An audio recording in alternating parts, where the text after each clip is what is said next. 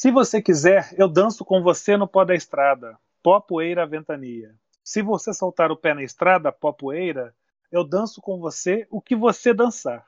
Se você deixar o sol bater nos seus cabelos verdes, sol sereno, ouro e prata, sai e vem comigo, sol, semente, madrugada.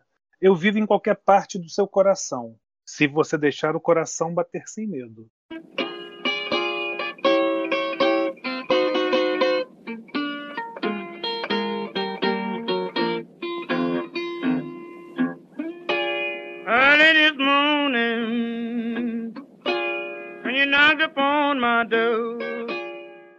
Olá, ouvintes do podcast Tempo Redescoberto.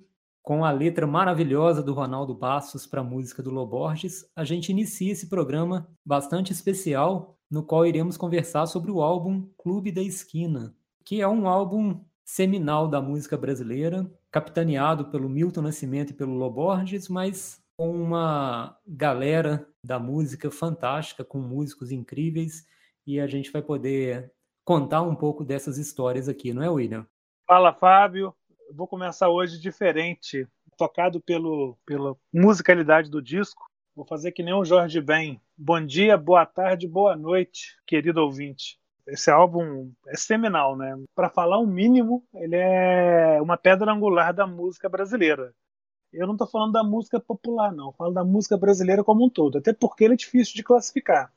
Você pode colocá-lo dentro do jazz, dentro do progressivo, do rock, da MPB, da bossa nova. Enfim, eu acho que é música em extrato bruto. E a, e a letra que a gente abriu o programa, né, Fábio? Capta muito bem o que é o disco. Ele é um disco de uma concretude muito grande, que vai jogar muito com a palavra estrada o tempo todo, mas é de uma poesia concreta e de um existencialismo seco. Assim, eu dou as boas-vindas para o nosso ouvinte e para você fazer uma contextualização para a gente falar desse cavaleiro errante e marginal. Maravilha, William. Então, é um disco até difícil de falar sobre, é, e aí eu digo a partir da minha experiência, primeiro porque é um disco que eu estou muito familiarizado com ele, é um dos meus discos prediletos da vida mesmo, e é difícil, né, a gente falar quando é algo tão importante assim, e, e talvez esse distanciamento que às vezes se faz necessário do ponto de vista analítico, né, vamos dizer assim, ele é difícil de ser conseguido nesse caso. E também completando aí a dificuldade de se falar desse disco, por ser um disco tão cultuado, tão comentado, tanta coisa já se falou, se escreveu, se filmou sobre esse disco, né? Realmente fica difícil assim sair de histórias, fatos, né, que já foram contados inúmeras outras vezes e de forma melhor do que eu posso contar aqui. Mas dentro do espírito do nosso programa, né, William? E agora eu justifico o porquê da gente ter mantido, mesmo com essas questões que eu levantei agora, sempre né, o nosso podcast lida com essa apreensão subjetiva da obra. Né? Isso a gente pode oferecer. E eu acho que a história desse disco vai ser a história que a gente tem para contar dele, né? E essa história é única. Vão surgir aí questões que podem ser compartilhadas, podem ser experimentadas também por todos que ouvem esse podcast. É, bom, William, contextualizando, o disco foi lançado em 1972, então a gente está caminhando aí para 48 anos de lançamento do disco. E assim, ele foi criado numa situação um pouco inesperada, né? Porque ele junta o Milton Nascimento, que já era um nome conhecido da música popular brasileira, na época de lançamento do disco, aí perto dos seus 30 anos, com um jovem de uma família que o Milton era amigo de Belo Horizonte, né, a família Borges, que é o Lô Borges, que é irmão principalmente do Márcio Borges, que era um, grande amigo, é um grande amigo do Milton Nascimento, e juntou uma duas gerações. Né? O Lô Borges, na época em que se começou a gestar o disco, tinha 18 anos. Quando o disco foi lançado, ele já estava com 20, mas a parte da criação, da composição e a gravação é, se inicia um pouco antes e ele estava com 18 anos, ele teve que pedir licença do exército para poder viajar com o Milton para gravar. Então a gente já tem um fato um pouco insólito, né? Um nome já gravado por Elis Regina, né? O Milton já tinha desde 67 vinha gravando discos, né? Então ele já tinha uma experiência, já era um nome conhecido, já tinha participado de festivais, já tinha músicas na voz da maior cantora brasileira daquela época e de hoje, a Elis Regina. E ele se junta a um garoto de Belo Horizonte que não tinha saído, né? Ele tocava em bandas, em uma banda cover dos Beatles e não tinha experiência.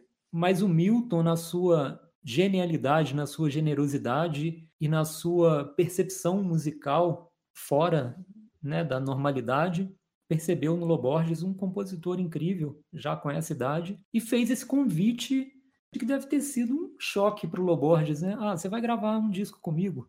E a partir desse convite acontece uma conjunção cósmica, né? Acho que até a palavra cósmica pode ser usada com esse disco, acho que tem alguma coisa a ver também, de pessoas que vão se integrando a esse projeto, vão se juntando, vão sendo convidadas, é, vão participando, vão chegando até de formas não oficiais ao disco, e esse disco passa a ser a manifestação de um movimento artístico dos mais importantes da música brasileira, que é o Clube da Esquina.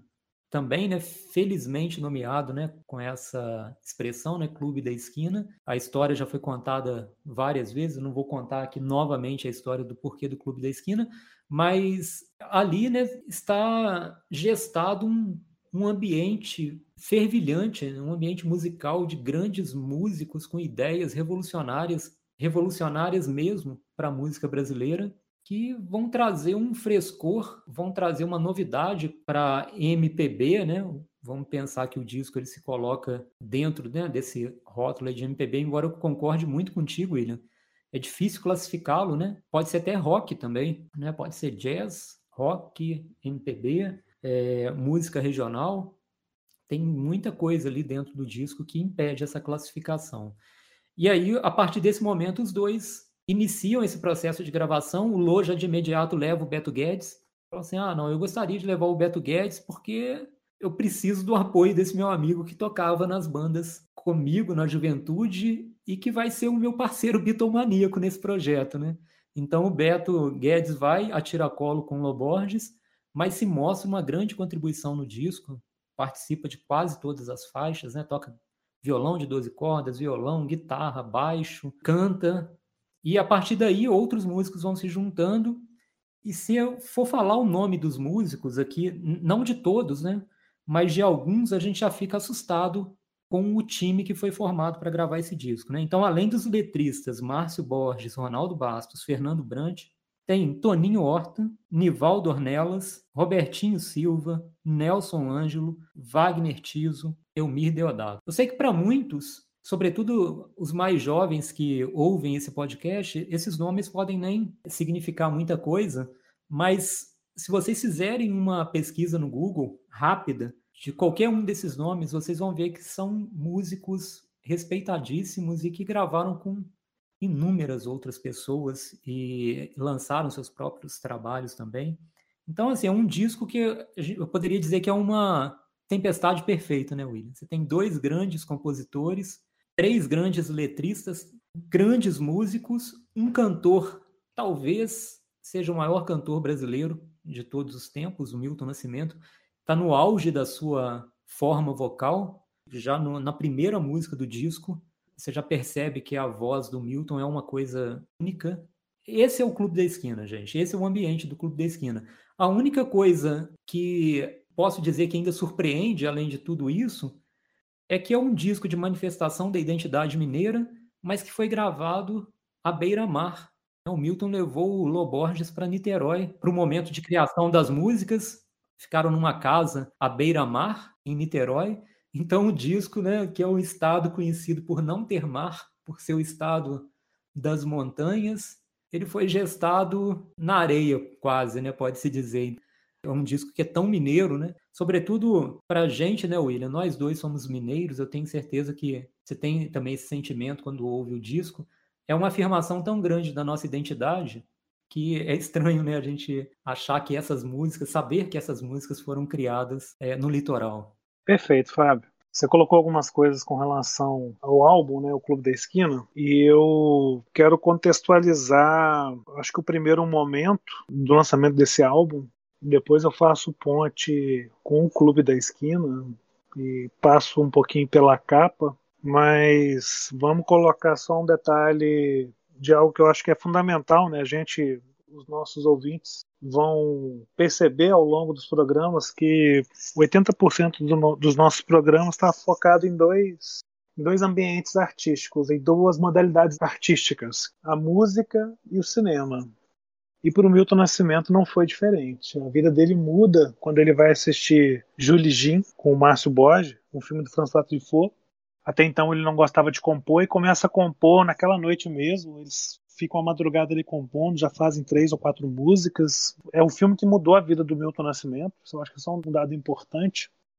Mas vamos colocar em termos práticos, né, tudo aquilo que você já citou. Eu quero fazer alguns ganchos. Você foi muito preciso nas suas colocações. Eu quero dividir esse nosso momento inicial, antes de a gente entrar no álbum, na minha parte aqui, em três momentos. Primeiro, o contexto do ano de 1972.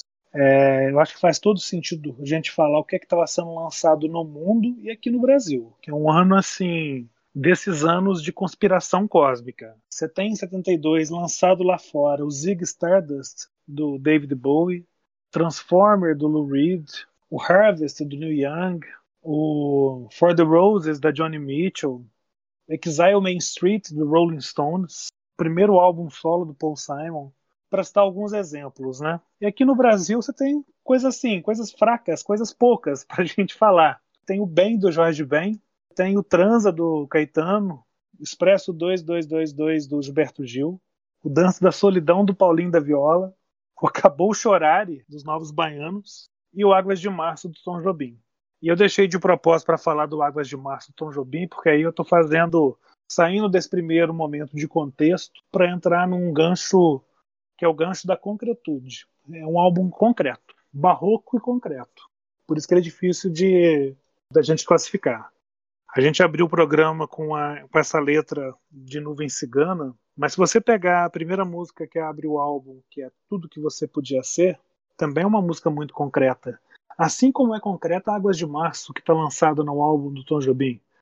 Só que a diferença é que Águas de Março é uma música concreta. É pau, é pedra, é o fim do caminho. São imagens concretas e absolutas.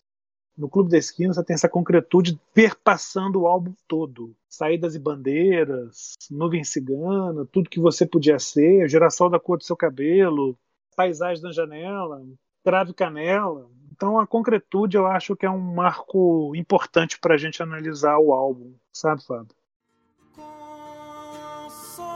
Chuva, você sonhava que ia ser melhor depois. Você queria ser o grande herói das estradas, tudo que você queria ser.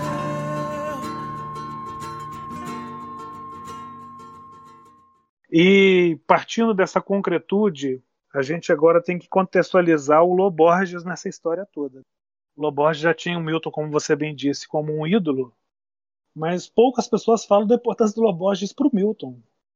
Eu acho que o Loborges apresenta, né, ele com o Márcio entram com a, essa coisa pop dos Beatles e garantem para o Milton um passaporte para o futuro. Por que, que eu falo isso? porque as ideias do, do, do Clube da Esquina elas estão muito relacionadas ali com, com Sgt. Peppers, embora eu acho que Clube da Esquina é muito mais um White Album, não na, no sentido de ruptura ali, mas no sentido de liberdade, dos músicos irem para o estúdio, gravarem dois canais ali e as coisas acontecerem de maneira muito voluntária e não programada. O Peppers eu acho que é um disco de produção o Clube da Esquina e o White Album já não acho que o são. Talvez se a gente falasse no Minas, o álbum de 75 do Milton Nascimento, a gente pode chamar que o Minas é um disco mais na verve do Sgt. Peppers. O Clube da Esquina para mim é mais o White Album. William, desculpa te interromper, mas só contextualizando aí para o ouvinte, o White Album é o álbum branco né, dos Beatles, que é o álbum que ficou né, popularmente conhecido por esse nome, porque não tem né, um, um título, né? Mas só ah, perfeito, obrigado. É, realmente tem hora que eu esqueço. então, assim, a gente já tem a história do contexto, estamos aqui nessa coisa da concretude, caindo agora para essa questão da, da, do estrangeiro, né? do mineiro que se volta para o estrangeiro, da montanha que se abre para o mar, né? E daí você tem muitas imagens de estrada no disco, de pegar a estrada, de ir para a estrada, de se movimentar, de sair daquela situação. E aí eu acho que faz um, um contexto com o Clube da Esquina. Eu não vou entrar aqui no, no pormenor, né? Que é o no bairro Santa Teresa, onde a família Borges tinha uma casa ali na Paraisópolis com Divinópolis. Mas é importante. Por que, que é importante a gente chamar aquilo de Clube da Esquina? Porque são estrangeiros na própria terra. A família Borges é uma família de classe média baixa. E Milton Nascimento tem um problema que a gente até hoje, infelizmente, vive no país, que é um problema racial de cor, que é a coisa mais estúpida que possa existir. Qualquer tipo de, de apartheid social é bobagem. Mas eles fazem ali na esquina ali o seu clube da esquina porque eles não podem ir ao clube. Eles não são de classe alta. Então, assim, eles são estrangeiros na própria terra. E eu acho que quando eles fazem Paralelo e McCartney ali no, no álbum Milton de 1970, quando o Milton fala sou do mundo, sou Minas Gerais, é exatamente isso. Essa esquina é a esquina do mundo. É um clube da esquina no qual existe uma identidade concreta, mas que dá de abertura, que deságua no mundo. E essa história, é, existe uma. Foi, eu acho que criado, talvez, ou, ou, nem sei se existiu. Eu acho até que não existiu por parte dos músicos, não. Mas tem sempre aquela história de colocar o Clube da Esquina diante do tropicalismo, mas é uma outra tomada, eu não vou nem entrar nessa, nessa discussão, não. Mas quando falam sobre rock, eu acho só tem uma coisa interessante para comentar que o, o, baterista de uma banda Traffic, a banda do Steve Winwood, quando veio no Brasil nos anos 70, é, os jornalistas perguntaram o que, que ele conhecia de rock nacional e ele falou Clube da Esquina, Milton Nascimento. Aí os jornalistas falaram assim, não, você não está entendendo. Esse disco, Milton Nascimento, não é rock. É, Clube da Esquina não é rock. Aí o Capote falou, não, vocês que não estão entendendo. Eu acho que vocês não sabem nada de rock. Então ele uhum. acaba a história falando assim: que é um disco que vai flertar assim com rock, com muita coisa progressiva. Vai flertar com progressivo sim, imagens até progressivos ingleses e progressivos brasileiros, né? Então é um disco realmente difícil de contextualizar. Eu falei que eu ia falar de, de três coisas, então estou entrando na parte do contexto do ano, aí eu caio para a concretude do que para mim é o álbum, né? Eu acho que aí é um concreto barroco que vai nos colocar diante dessa situação. E o momento que você tem as figuras da estrada e do clube da esquina, a esquina como é a dobra, e aí é o barroco de novo, quando você tem ali essa coisa da estrada, você tem essa situação do Sou do Mundo, Sou Minas Gerais. Que está na capa do disco, né? Que o Cassi fez, né? É, tirando uma foto de dois garotos, o Tom e o Cacau. E aqui a gente não vai fazer nenhuma, nenhum tititi de ah, os caras estão processando o Milton Loborges, enfim pouco importa, para mim, pelo menos enquanto estética. É lógico que para a família do Tony e do Cacau deve importar muito, então, com respeito a eles, eu nem quero entrar aqui nesse juízo de valor. Mas é um, uma capa brasileira, uma capa do mundo, uma capa de Minas Gerais. Embora a foto tenha sido feita em Nova Friburgo, nos arredores de Nova Friburgo, e as pessoas confundam. Acham que aqueles garotos são fotos da infância do Milton e do Loborges. É verdade. Para mim é isso, essa concretude barroca de divisor de águas de esquina das músicas, basicamente, a grosso modo, sendo divididas em modalidades tonais e modais. Ponto. Aqui e acolá. é, eu queria só mencionar um outro dado relacionado à capa. Na verdade, essa capa que a gente vê hoje, né, como sendo identificada como a capa do álbum, que é a foto né, dos dois garotos é, numa paisagem rural, né, William? Parece que eles estão numa paisagem, num ambiente rural. É, na verdade, não era para ser a capa do disco, né? Essa era a contracapa, porque o fotógrafo chegou com essa imagem e propôs, só que os executivos da gravadora não aceitaram, porque não tinha o nome, é, não tinha o nome né, dos artistas, do Milton Nascimento e do Loborges, não tinha o nome do disco e nem era uma foto deles, né? Então, uhum. os executivos falaram, gente, isso é impensável botar isso como capa do disco. E eles criaram uma outra, que aí é uma foto até coletiva de algumas pessoas que participaram né, do disco, uma parte né, do grupo. É, inclusive é uma capa meio amarela, tem o nome do Milton maior, o do Loborges um pouco menor e o título do disco Clube da Esquina e uma foto. E, e assim foi para as lojas. E aí, isso é até uma história contada pelo Márcio Borges, né?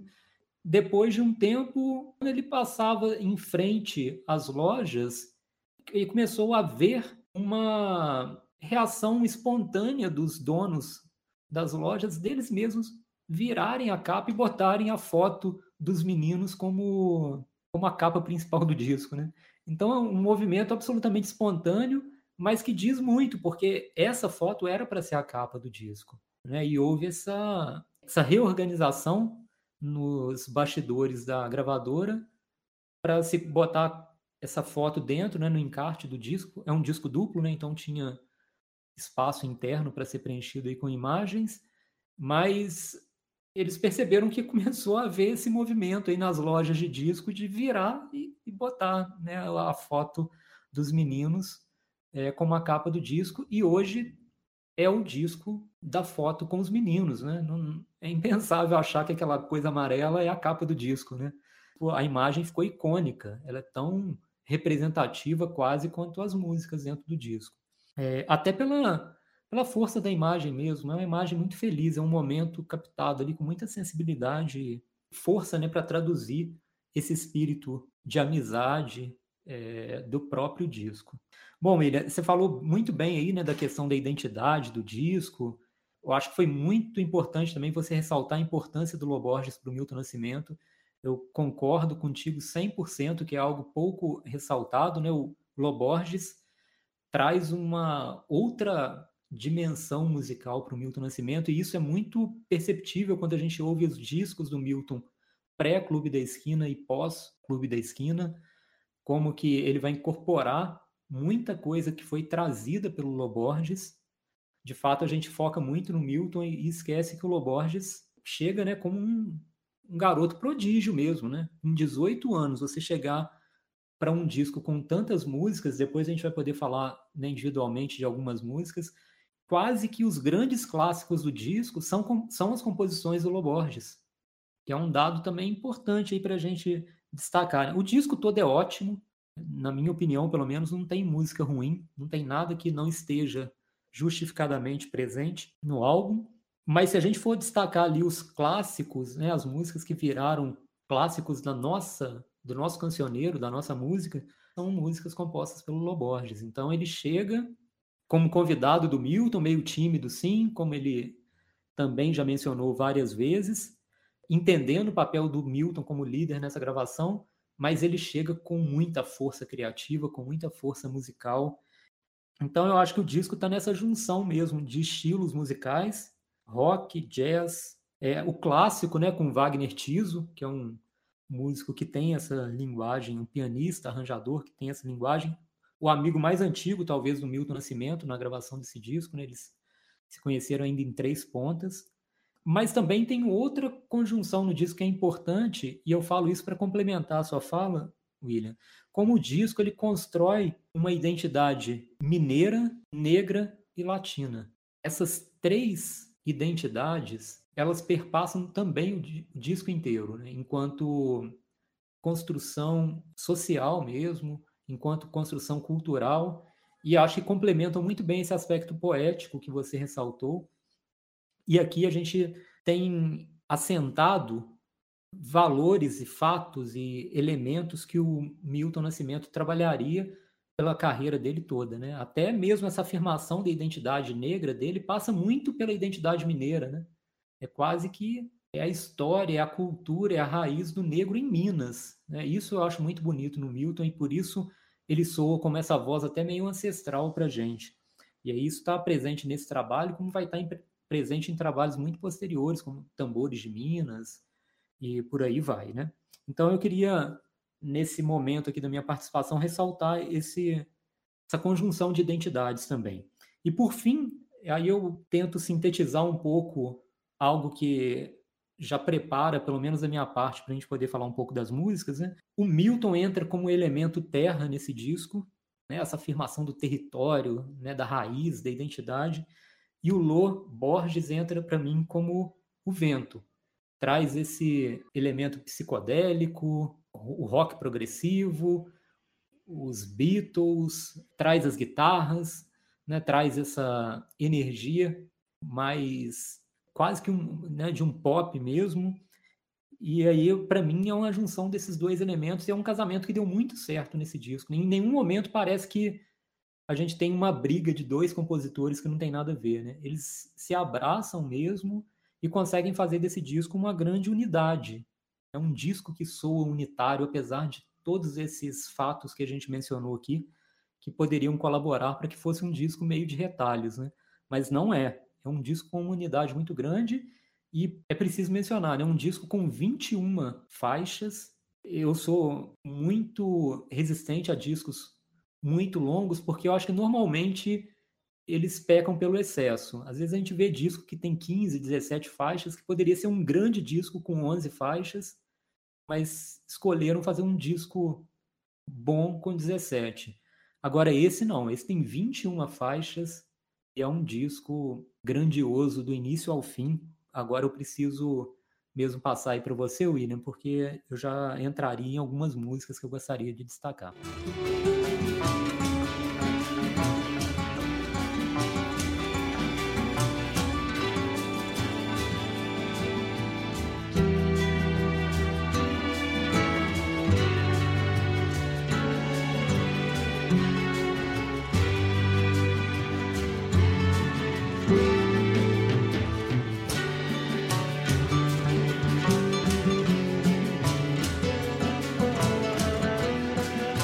quero, só para finalizar a gente entrar é, nessa obra, quando eu falo do estrangeirismo, né, natural, o Lobo, a família Borges é estrangeira por uma condição social e por uma questão de influência pop do rock dos Beatles em especial. E eu, eu falei o estrangeiro do Milton, eu foquei só na parte racial, né? Mas a gente tem que analisar o, o, o cantor Milton Nascimento como um estrangeiro. Por quê? Se a gente for pegar a história do canto no Brasil, né, da indústria fonográfica brasileira, você tem é, cantores brancos. Você começa com um samba branco dos anos 20 ali, com o Mário Reis e Noel Rosa, vamos falar assim. Anos 30, anos 40, você tem a filmação dos cantores de rádio. Aí você vai ter Nelson Gonçalves, agora até me fugiu o nome. Orlando Silva. Orlando Silva, era isso que eu queria falar, que eu tinha esquecido. Orlando Silva, como esses cantores de uma técnica refinada muito grande, branca. Você tem a bossa nova que tem toda essa quebra do, do canto sofisticado e aprimorado da voz com o João Gilberto. E como colocar o Milton Nascimento, essa pessoa do timbre denso, né? Esse, esse ser, né? Essa, essa voz, essa força da natureza, vamos chamar assim, de, de timbre denso, de uma extensão raríssima, né? E aí o existencialismo está de, tá dentro do próprio Milton até. Por quê? O estrangeirismo, perdão, está dentro do próprio Milton. Eu falei existencialismo porque para mim o disco é muito existencialista. Às vezes é o existencialismo seco que eu vou falar, em alguns momentos, às vezes é o existencialismo romântico, mas ele é sempre metafísico, não tem como. Mas por que, que eu falo que ele é um estrangeirismo dentro de si mesmo? Ele ouvia, a gente já ouviu depoimentos do Milton, né, ele falando que ele era influenciado pelas cantoras de jazz americano, a ela e a Billy. E queria atingir aqueles falsetes, né, aqueles cantos femininos, porque achava que elas cantavam com coração, não gostava muito dos cantores, até escutar o Ray Charles, e aí muda toda a história. Como que a pessoa, e a voz dele vai engrossando, né, então ele se torna estrangeiro do próprio desejo, né? Até ele se encontrar. Beleza, William. Bom, eu também estou preparado sim para falar de algumas músicas. Claro que, né, William, infelizmente, né, quero ressaltar esse infelizmente, não vai ser possível falar de todas as músicas, porque todas elas teriam coisas bastante interessantes que eu gostaria de dizer, mas é, são 21 músicas, né? Ficaria muito extenso para mencionar, então eu separei algumas e eu acredito que você também tenha selecionado algumas músicas, William. É, mas de início, assim, para falar da, dessas faixas do álbum, né? É, se a gente for pegar essas 21 músicas, eu estou até fazendo isso agora, tá, William? Por isso que eu estou tendo Eu estou com elas aqui abertas aqui para saber. Eu acho que eu tenho algumas coisas para comentar. Acho que a gente pode comentar assim, é, um pouquinho de cada, assim. Por exemplo, do lado A, o começo do disco, para mim, né? É, esse lado A para mim é impecável. Então, assim, se você me permite, Fábio, eu vou começar até para você se organizando, você vai pincelando. Eu vou tentar colocar algumas coisas que eu acho de algumas músicas aqui. Abre de maneira sublime com tudo que você podia ser. Essa é a história da concretude, né? É, a música é influenciada pelo Márcio Borges, que, salvo engano, fez a letra. É que ele tinha visto Viva Zapata, pensando no Marlon Brando, um filme do Elia Kazan dos anos 50. Por isso que eu acho que ele fala tudo que você podia ser ou nada. E não pensa mais na bota nem na anel de Zapata. Isso, eu ia até mencionar essa passagem. Pois é. A letra ela é muito concreta, por isso que eu falo, me lembra muito Águas de Março, nesse sentido da, da poesia concreta mesmo, né? Para mim é uma música existencialista e metafísica. Mas você, você ainda pensa é melhor do que nada, tudo que você consegue ser ou nada, e a imagem da estrada, que já começa a aparecer. Você vai ter estrada, que abre o disco, e a gente vai andando nessa estrada das músicas. De tudo que você podia ser, o que eu queria falar é isso. É, eu destacaria, assim, eu, como eu disse, né, são pelo menos 10 músicas são clássicos inquestionáveis. É, mas eu destaco também o início. O Milton está cantando tudo o que você podia ser divinamente. Na hora que a voz dele entra na música, ali naqueles primeiros segundos do disco, você já sabe que está diante de algo especial, único, divino até. Então, eu concordo contigo que é um, uma grande, um grande destaque, né? Mas desse lado A, né? Vamos falar assim, né? Do lado A do, do primeiro disco, né? Lembrando que é um álbum duplo. É, eu gosto muito de Saídas e Bandeiras também. É, e até gostaria de destacar essa música. Ela não é tão lembrada quando se fala desse disco, talvez até pela escolha de dividir a música em duas partes, né? Tem as saídas e bandeiras número um, que fica nessa parte do disco, nesse lado, tem só 45 segundos ou 50, uma coisa assim. E depois a segunda parte, né, Saídas e Bandeiras 2, que a letra é um pouco diferente, seria uma outra estrofe, que é um pouco maior já no, no lado A do disco 2. Eu gosto muito dessa música também, primeiro por esse elemento que você já destacou bastante, né, e muito bem, William, da concretude, e por ser a música carrega um, uma mensagem política para mim muito forte. A gente tem que lembrar né, desse momento, e o ano de 72 é o, um ano assim, de endurecimento né, da ditadura militar no Brasil, e essa brincadeira né, da entradas e bandeiras com saídas e bandeiras eu entendo como um jogo, assim, como uma afirmação política, sabe? Como é muito bonita, muito forte, muito poética, mostrando exatamente o que a arte pode fazer para a política.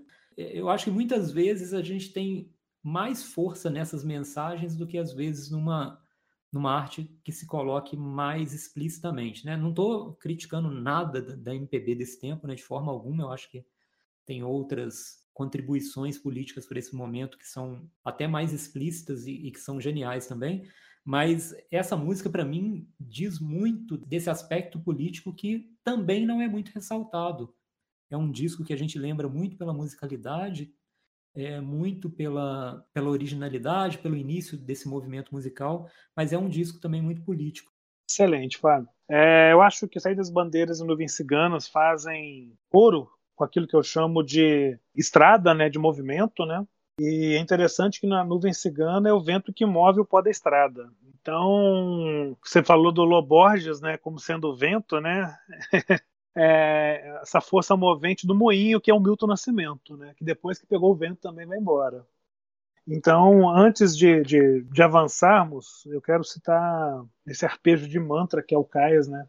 Como que tem ali uma ideia de fuga da realidade para o inconsciente coletivo. Quando ele fala de me lançar e começa o piano, a música tem uma construção modal assim que traduz muito bem essa angústia entre ir e ficar. Ah, aí é uma metafísica existencial seca. É o existencialismo seco no grau zero da escrita. E aí você já tem uma, um aspecto mais romântico, né, que é o existencialismo romântico no trem azul é uma canção de despedida, uma canção de amor ali do, do Lô, né? As concretudes continuam, né? Você pega o trem azul, o sol na cabeça, você na cabeça, o sol na cabeça, e você se sente até com, com esse molejo de amor machucado, como diria o Vinícius, com a náusea do sol, assim. É muito imagético, é muito concreto, é muito avant-garde, é muito Jonas Mecas, é muito avant-garde de cinema experimental americano. E aí, Saídas e Bandeiras de Nuvem Cigano, já comentei, né? Esse, esse aspecto da estrada, do vento, que aí entra numa concretude maior ainda, que vai dar tempero para todo esse lado A e mostrar exatamente essa musicalidade do, dessa trupe toda, né? Da patota toda que é Crave e Canela. É, eu acho que é um, um lado A muito Loborges, né? Esse primeiro momento do disco é a apresentação mesmo do Loborges para o mundo, para Minas Gerais, com três grandes composições dele, né? Tudo que você podia ser, o Trem Azul e Nuvem Cigana. Só a curiosidade, né? O Trem Azul que viria a ser gravado pelo próprio Tom Jobim no último disco dele, em 94, 90, foi lançado em 94, né? Acho no ano da morte é, dele. O Antônio Brasileiro. O Jobim adorava o Loborges. E ele é, consegue né, fazer essa homenagem linda com essa música que assim, eu sinceramente eu não vou comentar sobre Trem Azul, é, um girassol da cor do seu cabelo, porque são coisas que estão em outro plano para mim, não, não dá para falar. Assim, eu acho que seria um programa só para falar dessas músicas, sabe? Clube da Esquina número 2, Paisagem da Janela. Então, eu até nem vou destacar essas músicas, não, porque para mim elas já estão até devidamente reconhecidas, merecidamente reconhecidas já. E eu gostaria até de lançar a luz para outras. E aí, dentro desse contexto, pegando um gancho aí da sua fala, eu já gostaria de destacar eu vou pular aqui um pouco, tá? O, o disco, né? Até usando uma expressão que fazia sentido com vinil, né? Pular. Um Gosto de Sol, que é outra música de uma dimensão poética com a imagem do sol, né? Muito bonita. É uma letra do Ronaldo Bastos. Ele vai brincando ali com imagens de natureza morta, né? Uma pera numa fruteira é, e como que o sol descansando numa cadeira. São imagens tão líricas que é uma música que me arrebata também, sabe? Muito mesmo, das minhas preferidas aí nesse disco. E, assim, qualquer um, né, que, leia essa poesia criada pelo Ronaldo Bastos, né, que os sonhos perdidos são como uma pera esquecida na fruteira, isso é de uma beleza sem possibilidade de se descrever, né? Só mesmo ouvindo essa música e também a música em si é muito bonita o arranjo, aliás, o arranjo do disco inteiro, né? Os arranjos do disco inteiro são primorosos.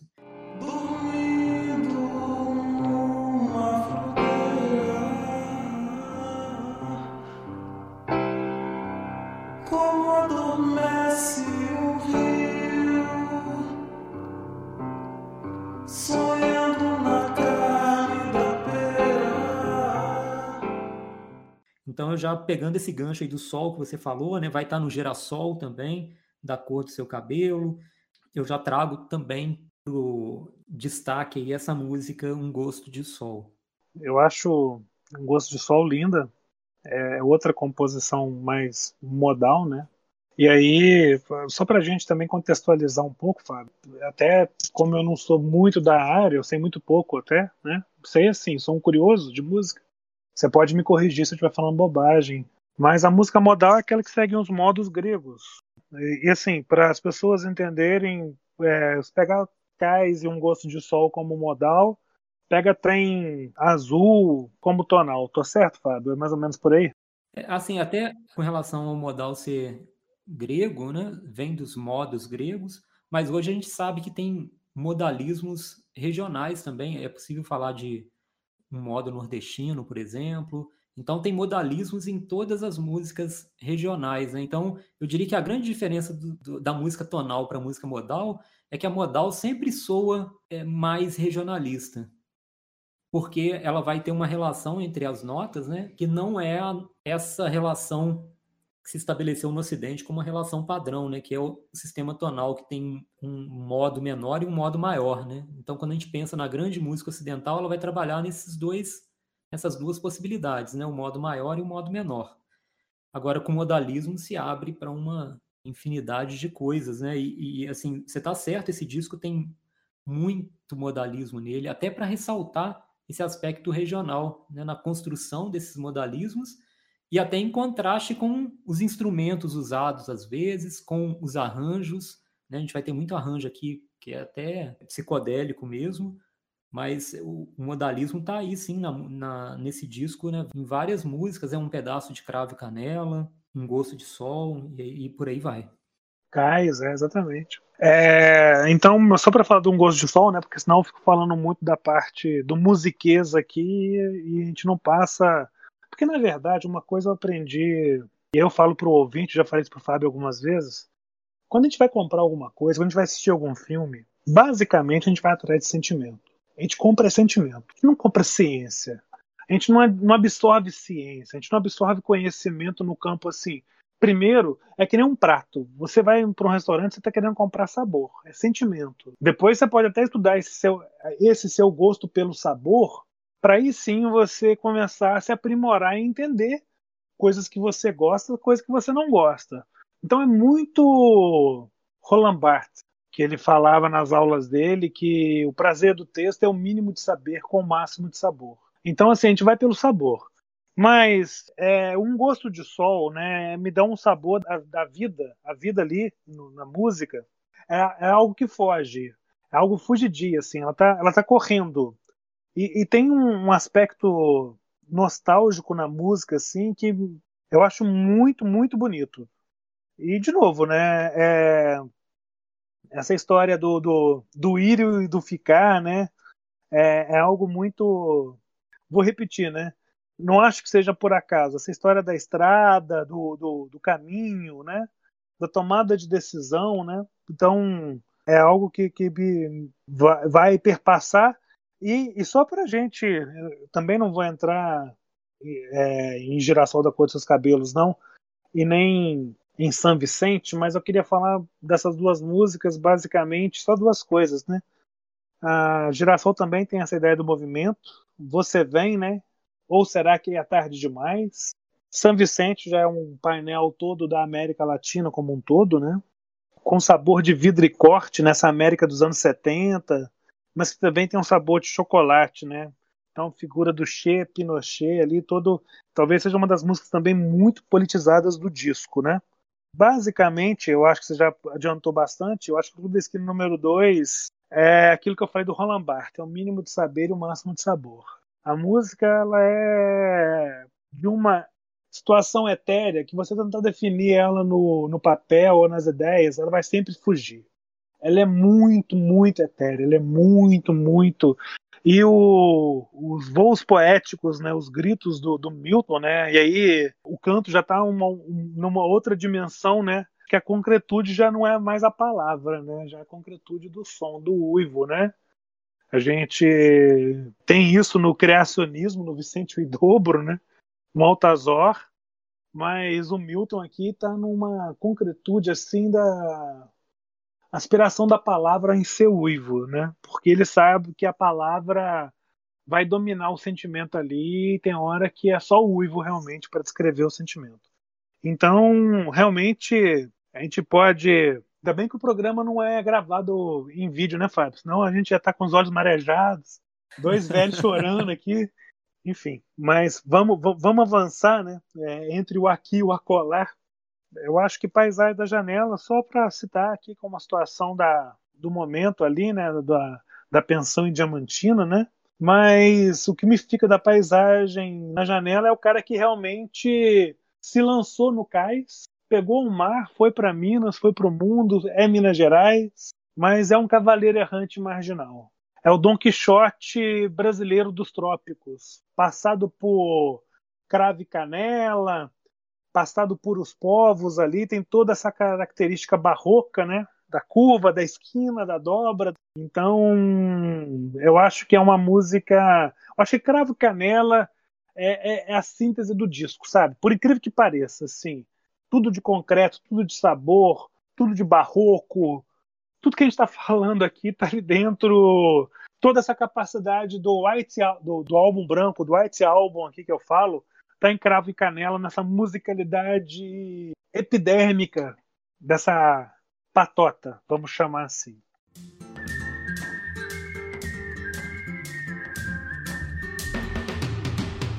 Cigana que temperou, cigana quem temperou o cheiro do cravo. Cigana que temperou, morena quem temperou a cor de canela. A lua morena, a dança do vento, o ventre da noite, o sol da manhã. A chuva cigana, a dança dos rios, o mel do cacau, o sol da manhã. E não, tô falando que é a melhor música do disco, não, mas acho que é uma boa porta de entrada para se vier falar assim, cita uma música que revele o que é o Clube da Esquina, estaria Crave Canela. E eu vou te falar, cita cinco músicas que você mais gosta, talvez ela não entre, olha que loucura. É, bom, William, eu queria fazer um apanhado agora, talvez até já encerrando assim o que eu tenho para falar sobre o disco, pelo menos né, do que eu tinha planejado. Eu acredito que até com as suas ideias muitas outras coisas me ocorreram, mas eu vou levemente numa direção diferente da sua. Para mim, o disco se resume em duas músicas, porque uma vai ser a identidade para mim do Milton, essa identidade de terra, de solo, de raiz, e a outra vai ser a identidade do Loborges, né? Aérea, transitiva, etérea. Para mim é San Vicente, representando os valores que o Milton traz para esse disco, né? Os elementos, melhor dizendo, que o Milton traz para esse disco, e um girassol da cor do seu cabelo, que condensa tudo que o Loborges trouxe de contribuição para esse disco. Né? É, a, é a música, para mim, que tem a essência ali do Loborges e San Vicente tem a essência do Milton. Eu queria também destacar uma outra questão, você até comentou sobre isso quando você estava falando sobre Cais, como que ela, em um determinado momento da música, entra um piano e uma orquestração, né, que traz outro outro momento, outra dimensão, música, né? Uma outra dimensão, né, para a música. E até me lembra um pouco de coisas que o McCartney faz, fazia muito bem, né, nos discos solo, que é criar momentos muito diferentes para a música, quase que numa estrutura meio de composição erudita mesmo, né? Você tem fugas, você mantém ali né, um, algum, alguma ligação com o tema da música, mas você explora aquilo de uma forma bastante ampla, vai caminhando, vai encontrando caminhos secundários, vai encontrando afluentes ali da música que quando a gente às vezes fica né, nessa estrutura da canção de estrofe e refrão, isso às vezes não é bem explorado, né? E aí tem três músicas no disco, as três a gente já comentou sobre elas, mas que eu acho que mostram muito bem essa habilidade também na orquestração e nos arranjos do disco, que é Cais, é, Um Gosto de Sol também tem essa fuga no meio da música, um girassol da cor de seu cabelo. Para mim são suítes quase. Invento cais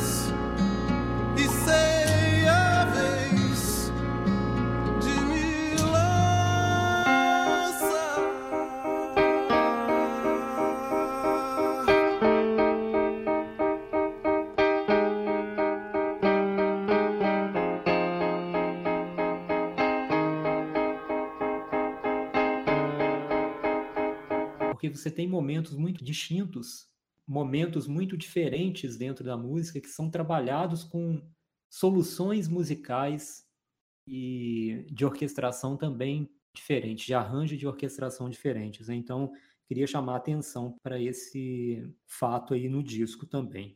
E aí eu falei, né, do talvez as oito primeiras músicas sejam o momento do Loborges no disco, até um girassol da cor de seu cabelo, eu acho que é o Loborges que brilha. Mas, para mim, o momento do Milton começa com os povos e vai até Lília. São cinco músicas, né? Tem os povos, Saídas e Bandeiras, número dois, Um Gosto de Sol, Pelo Amor de Deus e Lília. Nessas cinco músicas, para mim, é o momento do Milton no disco, sabe? Lília, ele vai fazer esse movimento que você disse, né, William, de vocalizações apenas, e nessas vocalizações de Lilia, tá tudo ali. Tá o índio, o negro, é, o ancestral, o latino.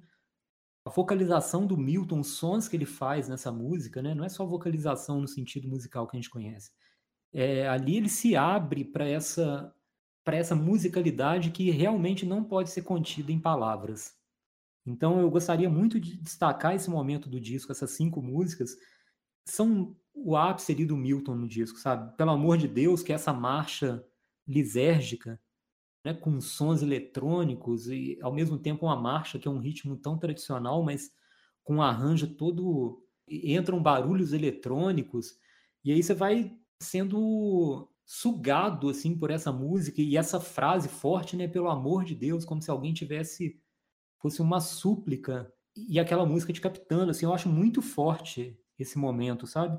Para mim, pelo amor de Deus e Lilia, é, assim, são momentos do disco que você está em outra outra dimensão. Você sai assim do nosso plano normal das coisas e entra na musicalidade do, do Milton, sabe? Quase que entra no não vou nem dizer da mente que essa musicalidade dele não é mental, né? Não é cerebral, não é racional, mas entra nessa ancestralidade que está dentro dele, né?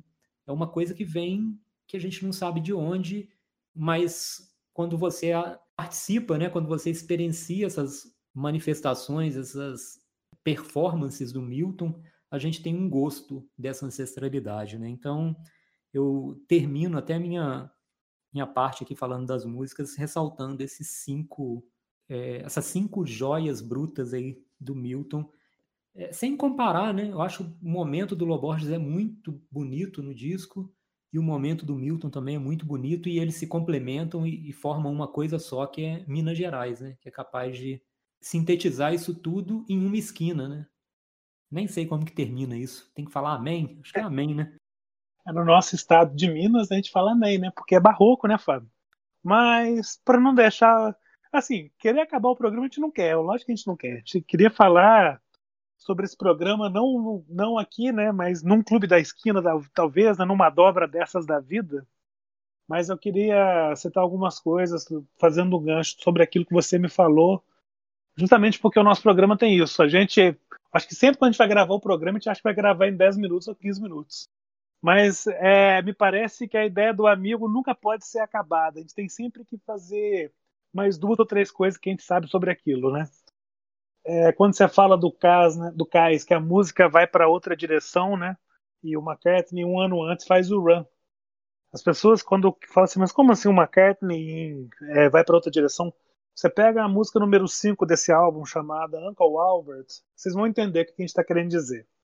Uncle Albert ali, Admiral Ransom, né? E Uncle Albert é, mostra exatamente isso que McCartney faz, que o Milton faz, que é totalmente diferente do que o Clapton faz, né? De apegar os caminhos desgastados e, de, e desbotados da música e fazer sempre a mesma coisa, o mais do mesmo. Aqui uma crítica para o Clapton, sim, como carreira solo. Mas o programa não é para criticar, é para falar. É, só essa ponte, já não podia deixar de, de pensar nisso, uma vez que você me fez pensar nisso. E agora, né, como sempre acontece, você não me prepara porque você vai me dizer, eu fico sempre é, surpreso e a cabeça é uma coisa de doido, né? Quando você fala de Lilia, vem a provocação. Para mim é o momento punk do disco. é algo rupestre, três acordes, né? Basicamente três acordes, me parece. Mas essa coisa rupestre, primitiva, que aí vem para essa parte do canto tribal, mas de uma identidade provinciana e ao mesmo tempo cosmopolita. E é uma canção que ele fez para a mãe dele, por isso que chama Lilia.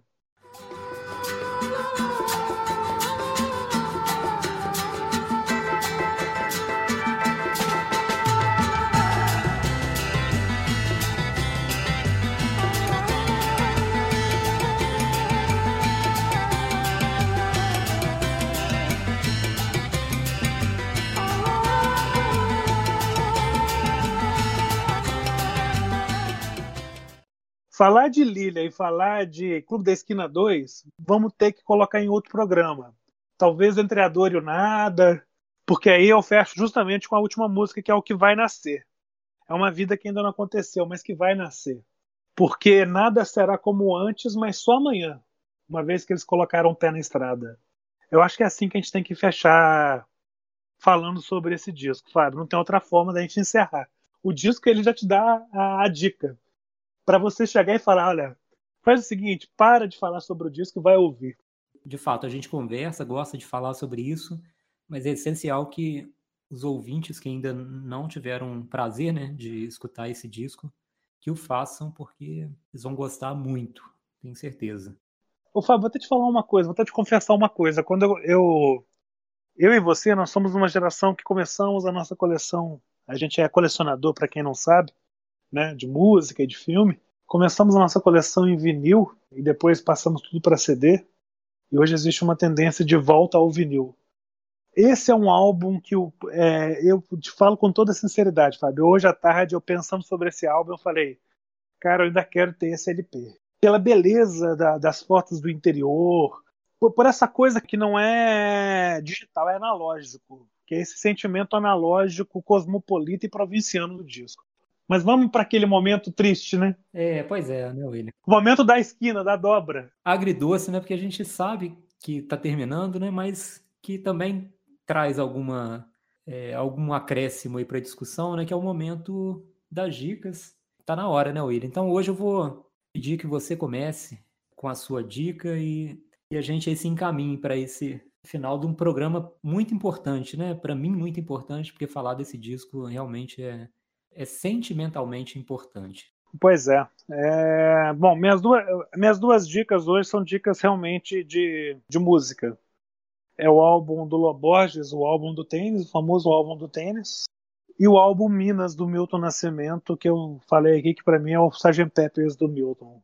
É, basicamente eu tenho para além é óbvio, né, de falar sobre o Clube da Esquina, que não preciso nem falar que é a dica, né, a principal dica, mas basicamente é essa dica do nosso mineiro, que nem eu falei, que isso aqui não é não é coisa de fofoca, mas há 20 anos, mais ou menos, eu estive em Três Pontas, namorava uma menina de Três Pontas, conheci o pai do Milton, o seu Jovino, já falecido, conheci um primo dele, chama Maurício, não lembro mais, era um cara de bigode, me parecendo até com traços de nariz do Modigliani, daquele pintor. É, eu fui lá no espaço, né, era um centro cultural, parece Milton Nascimento, para conversar com eles. Ali eu entendi que você ser de Minas é você ser do mundo, e você ser do mundo, você ser de Minas. Então, o nosso mineiro, né, a gente que é mineiro, né, eu fico pensando algumas coisas da vida, né? O Milton é de Três Pontas, eu nasci ali perto, nasci em Lavras. Na verdade, o Milton nasceu no Rio, mas foi para Três Pontas. É, depois volta para Niterói, hoje eu trabalho em Niterói. Só que tanto ele quanto eu e você, a gente ainda estabelece residência em Juiz de Fora, né, Fábio? É muito ponto em comum. E ele está lá agora, né? É, a gente não, mas é, ele sim. A né? gente não. A gente está se desencontrando de alguma forma, né, William? Mas passando é. pelos mesmos lugares, mas se desencontrando. Pois é. Mas é, essa é a minha dica, Fábio. Excelentes dicas, William, porque acho que mostram como que o Clube da Esquina fez bem para os dois, né? O caminho que eles trilham depois desse disco é muito bonito. O Loborges com o disco do tênis, que é outro clássico, né? Merecia até um programa também para falar, e o, e o Milton também, né? Com um disco que merecia até outro programa para falar sobre, que é o Minas. Né? Então, William, até numa feliz conjuntura também, aqui nossa, né? Eu vou dar dicas que não são discos. Então o ouvinte vai ter sugestões aí para vários gostos. É, eu vou sugerir primeiro um livro que é Os Sonhos Não Envelhecem, escrito pelo Márcio Borges, irmão do Lô Borges. E nesse livro a gente vai ter histórias do Clube da Esquina, não só do disco, né, mas do movimento e outros momentos. É, histórias muito bacanas da criação, surgimento dessa amizade, né? Não do Clube da Esquina, né? Mas o Clube da Esquina é uma amizade, né? Ele não é um lugar, né? Ele é um estado de espírito, vamos dizer assim. E é um livro muito bonito, contado pelo Márcio Borges, que é um grande letrista, né? Nesse disco, várias composições é, são parceria com ele. E é um cara que escreve muito bem, tem uma aptidão muito grande para contar essas histórias e além disso é um observador privilegiado né, dessa da carreira do Milton, do Lô Borges, do Beto Guedes, porque é irmão do Lô, amigo do Milton, amigo do Beto Guedes, viu tudo isso acontecendo, né, junto na sua casa, na esquina, né, do seu bairro, é, e ao longo da sua vida. Então, um livro muito bonito que vale a pena. Os sonhos não envelhecem, que é a letra, uma parte né, da letra de Clube da Esquina número 2, que nesse disco é instrumental, mas que ganharia letra posteriormente, feita pelo próprio Márcio Borges. A música já é brilhante nesse disco. Quando ela ganha letras, assim, ela continua sendo uma grande música, uma letra icônica também do Márcio Borges. E a segunda dica é o som do vinil tem um programa especialíssimo sobre esse álbum, Clube da Esquina, até atestando a importância desse disco, né? É um programa duplo, que é algo também não comum, né? O som do vinil normalmente é um episódio é um programa para cada disco e o Clube da Esquina mereceu um episódio duplo. Né? Então, isso está até disponível no YouTube. Aí tem depoimentos do Milton, do Márcio Borges, do Lô Borges, do Beto Guedes. E é um programa muito bonito. Assim, o Milton tem um sentimento muito especial por esse disco, o Lô Borges também, e isso fica muito claro no programa, então vale muito a pena assistir. Bom, Milha, minhas dicas são essas. É um momento né, da gente se despedir também, agradecer a audiência do programa, é, agradecer cada um né, que compartilha essas histórias com a gente, incentivar a participação nos nossos canais aí, no Instagram, no canal do YouTube. Participem, né, conversem com a gente, mandem mensagens, é, escrevam dando opiniões, sugestões, críticas sobre o programa. E eu deixo aqui um grande abraço nesse programa para mim muito especial. Falar desse disco é algo realmente muito especial. Um abraço, até a próxima. Um abraço, William. Fábio, é um disco, é um programa especial porque os ouvintes que assistirem o programa O Som do Vinil vão atestar isso que, que me ficou quando eu assisti. Que a gente fala, a gente vai atrás de um álbum para comprar sentimento. E o sentimento desse álbum é um sentimento da amizade. Então, a gente fazendo esse programa, acaba que a gente celebra a nossa amizade e a amizade dos nossos ouvintes. Que não importa, hoje é uma outra forma de amizade, é, mas as pessoas que nos seguem, que nos ouvem, são os nossos amigos, sim. É um programa especial porque celebra o encontro, né? Então, grande abraço, abraço para você, Fábio, para os nossos ouvintes, sempre na expectativa, como a última música nos sugere, daquilo que vai nascer.